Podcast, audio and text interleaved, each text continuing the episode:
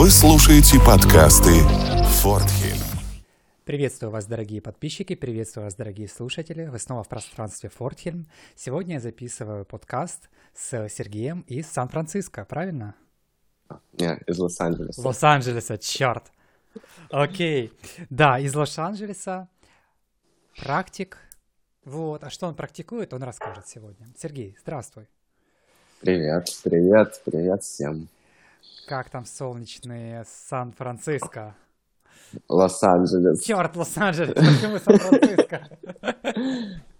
Не, на самом деле Лос-Анджелес, он более солнечный, чем Сан-Франциско, но сейчас эти дни у нас что-то как-то совсем плохо с погодой, и, в общем, а, мы уже неделю не видим солнца. Ну, точнее, мы его, конечно же, видим, оно стабильно, часа три в день, у нас пасмурно, и даже льет дождь.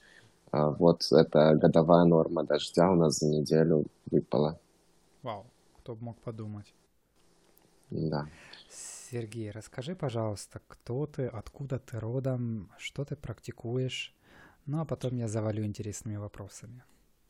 Um, меня зовут Сергей Волков, я русский, жил в России, город Ставрополь, это между Черным и Каспийским морем. Um, Ставропольский край, может, кто знает, Северный Кавказ. Ну, самое начало Северного mm-hmm. Кавказа, это не что-то там такое. а, так, что я практикую? А, у меня сразу же я бы хотел извиниться, у нас а, в билдинге по соседству постоянный ремонт сейчас, и я надеюсь, не очень слышно не то, слышно, как они кстати. сверлят, долбят. Вот.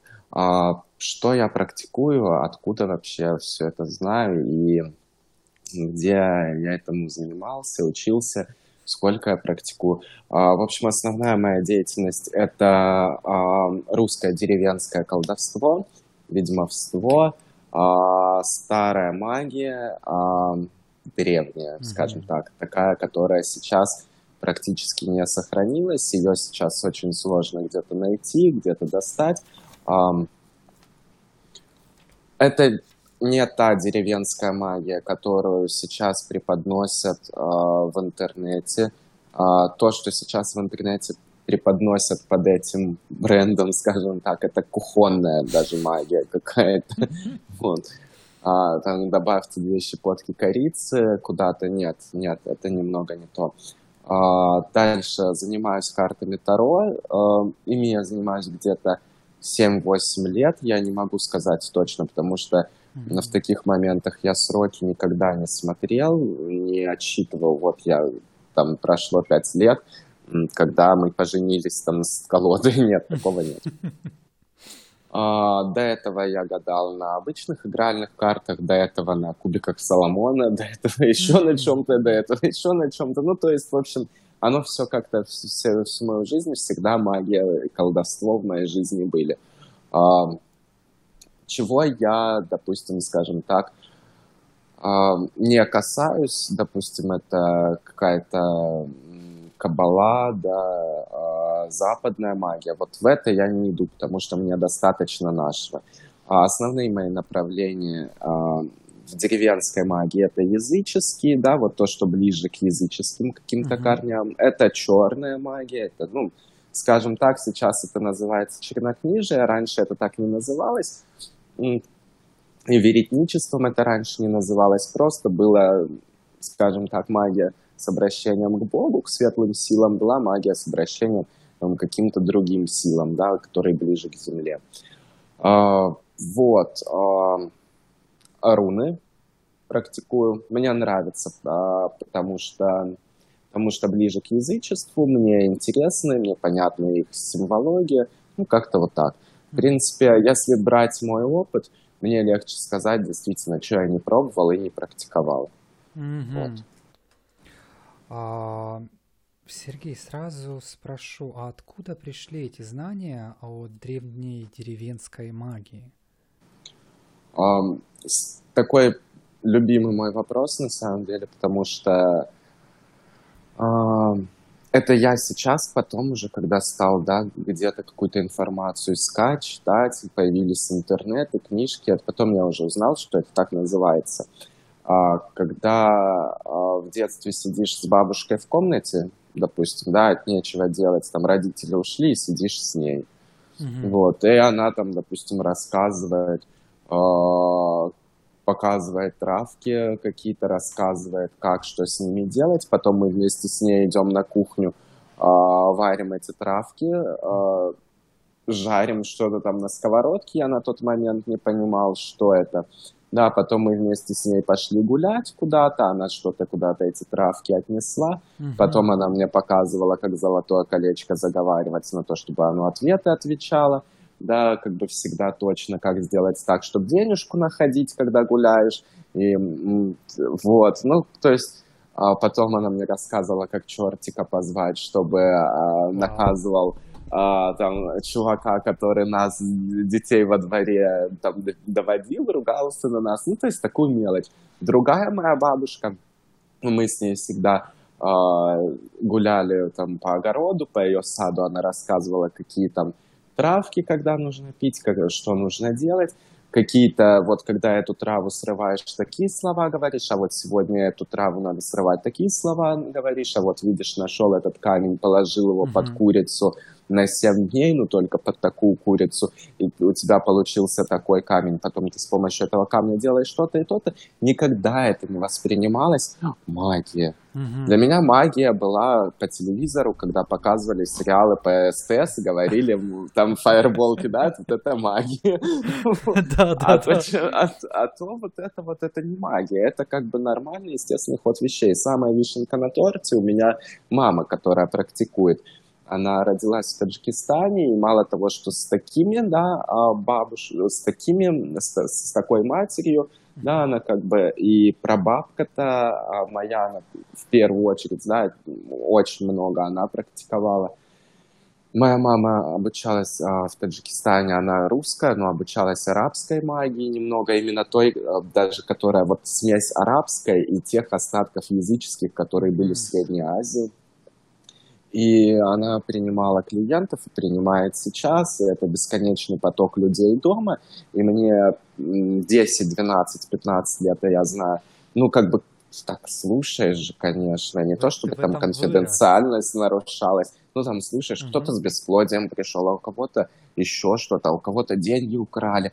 И моя мама сказала, что это украла подружка, и как надо сделать, чтобы она вернуть. И я Вау. вместо того, чтобы запоминать, что надо сделать, я такое ржу. Ну, блин, Ну, на то сколько лет было? Да, как бы до этого всего оно как-то в таком возрасте оно не доходило. А, Было тупо, когда я в школе, допустим, стал рассказывать а, в начальной школе своим одноклассникам о том, каких я чудищ там вижу в темной комнате, как я с ними Вау. общаюсь. Как они реагировали? Детям было очень интересно, потом никто из них заснуть не мог ночью. И все родители позвонили моей маме, и они стали ругаться на меня. Это было весело. Вот. Сейчас некоторые из моих бывших одноклассников приходят ко мне на прием. Вау. Да. А Класс. потом а, мама меня познакомила а, с практикующими, как бы вот в ее кругу, ну, которые ближе к языческой, скажем так, традиции. А, и уже у них я обучался, скажем так, более как-то подробно. Вот. То есть там серьезно уже было, платил за уроки большие суммы, как бы честно ходил на эти уроки, посещал, то есть там читал, писал, учился. Это снова такой момент тем, кто нас слушает, к тем, кто вообще хочет обучаться, обращаться, что эти знания не получались бесплатно. Эти знания стоили либо труда серьезного, либо реально пришлось платить. Я помню просто годы, когда какие суммы я платил, то есть за обучение. Я думал, о боже, как это дорого. А потом, когда мне рассказывали, что это стоит еще дороже, я думал, боже, как мне повезло, что я вообще попал к такому человеку и получил эти знания.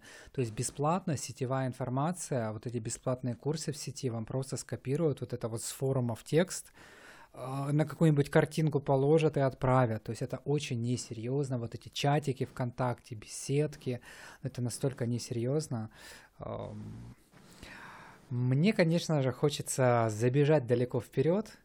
Потом, возможно, тебе будет что рассказать. Забегай. Забегаю. Все-таки. Вот ты переехал Я в, личную, в личку уже это спрашивал, но все равно я спрошу еще раз. Ты приехал в США Мгм. со своим таким самоварищем магическим. Да. На самом деле как оно? нет, это было очень сложно. Э, Люди все везут с собой на другой континент э, свою одежду, свои какие-то памятные вещи. Я взял с собой э, кошку. Вот, да, у нас две кошки, как бы каждому в руку по кошке. А, В рюкзаке у меня были личные вещи, в том числе ноутбуки, там, зарядки, паспорта, деньги. А в большом чемодане был мой магический, скажем так, скарб, тот, который осталось вот взя- взять, и тот минимум, который я смог взять. На М. самом деле, вот спустя больше, чем год, почти полтора года, мне приходят еще из России посылки. Некоторые вещи, увы, посылками не отправить, потому что это земля собранная там с перекрестков, с кладбищ. Это какие-то порошки, которые на границе как бы точно не пропустят. М. Не потому, что они с какими-то веществами, а потому что там они скажут, что Я это что-то знаю, это очень подозрительное. сложно, когда клиентам США отправлял разные, ну, земля и все остальное, это нужно было очень хитро прятать, и очень Да. хитро, это должны быть небольшие экспресс, дорогие экспресс-посылки, которые так сильно в США не проверяют, а все посылки, которые вот обычная почта я отправлял, до свидания обратно. Да, да. Поэтому это очень сложно, конечно. Для меня это была персональная трагедия. Оу. Вот у- оставить все и поехать. Я представляю. Со мной такое произошло, когда я уехал отсюда в Днепропетровск. Я увез, увез все свои вещи в Днепропетровск. Это был 2016. И потом мне оттуда срочно пришлось уезжать. И мне пришлось очень много атрибутики и всего просто выбросить. И я помню, когда я Ой, кошмар. понимал, что мне надо лететь, я тогда уже начались про- проверки в Борисполе, я понимаю, что я свой даже нож не могу взять. И я ехал из э, Днепропетровска в Киев. А, а, нет, я на границе понимал, что обыщут и заберут, и я стою возле реки, я отпускаю у меня до сих пор эта картина, как в каком-то таком драм, драм-фильме, как я опускаю этот нож в реку, и типа э, землица, водица, забери, то есть. И это прям как от сердца отор- оторванный нож. Такие моменты мне знакомы. Но вот как теперь сама практика в США? Она чем-то отличается? Если такое, там, эгрегоры меня атакуют, я там лишний какой-то, или довольно-таки спокойно? Все. Ам, Я вообще не знаю, чтобы эгрегоры там на кого-то нападали, атаковали. Ну, Максимум, кто тут в Лос-Анджелесе может нападать и атаковать, это бомжи. Бомжи. Вот да, с этим я сталкивался. Больше, как бы, извините, но никто на меня не нападает. Вот. Практика отличается в том плане, что а, в России я практиковал очень много на а, открытом воздухе, на полянах, а, в лесах, в рощах, а, в чащах, в таких прям совсем темных дремучих лесах, скажем так, а, в частях леса, которые проклятые считаются, то есть прям туда, да, люди туда не заходят.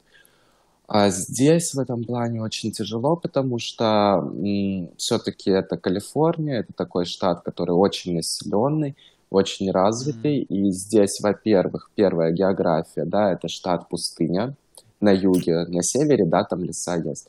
То есть э, здесь, когда спрашиваешь леса, и мы поехали в лес, мне представляется лес один, а мы приезжаем, тут кустики растут, и, Да. ну, как бы такие, если бы я был бы зайчиком, я бы спрятался под ним. Я, но я не зайчик, меня он не закрывает никак. И сидеть в таких кустиках, извините меня, эм, рубить петуха тоже как-то непонятно будет. И мало этого, а, рубить петуха тоже не получится, потому что здесь это Как их запрещено. достать? как бы. Да, запрещено даже? Да, здесь у нас запрещено Это все, в что штате кроме... или в стране вообще? Именно в штате. А, если, то есть никаких... а, если ты животное убиваешь, то только как бы для еды. Вау. То есть это должно Да. быть реально где-то в глуши, чтобы никто не увидел. Да, да. И мы сюда добавляем то, что штат развитый, населенный, тут глуши как бы как таковой.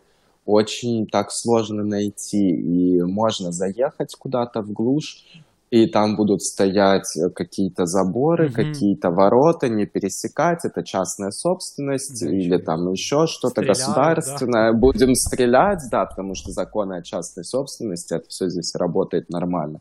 Или решетка под напряжением, как бы, ну и, в общем, вот так вот Вау. себя чувствуешь. Но а, на кладбище тоже не на, на каждом не поработаешь далеко, потому что есть очень такие, за которыми следят. А, но между тем находить возможности работать на природе вполне можно. Это пляжи у нас на пляже. Ну вот я как бы начинаю чуть-чуть да, работать на пляжах, потому что ночью на многих из них людей вообще никаких нет, и костер там разжигать можно, а в лесах здесь нельзя костры разжигать как бы делай все, что хочешь, хоть белый танцуй вокруг, mm-hmm. голый танцуй вокруг костра, никто тебе ничего за это не скажет. Максимум подумают, что очередной наркоман. Mm-hmm. Все. Oh Окей. Okay. Да, это интересный момент. Я вот с тем же самым сталкивался здесь. Для меня это была катастрофа, когда я пытался только начать практиковать. Во-первых, где этих кур найти? Я их кое-как нашел, то есть договорился с маленькими фермами, может, что типа у меня здесь дед. Боже, надеюсь, мои клиенты не будут это смотреть в психологии. Ладно, черт с ним. Э, что типа мой дедушка вот любит сам готовить кур, и ему надо вот живую курицу убить. Ну а как мне объяснить? То есть, ну для чего еще?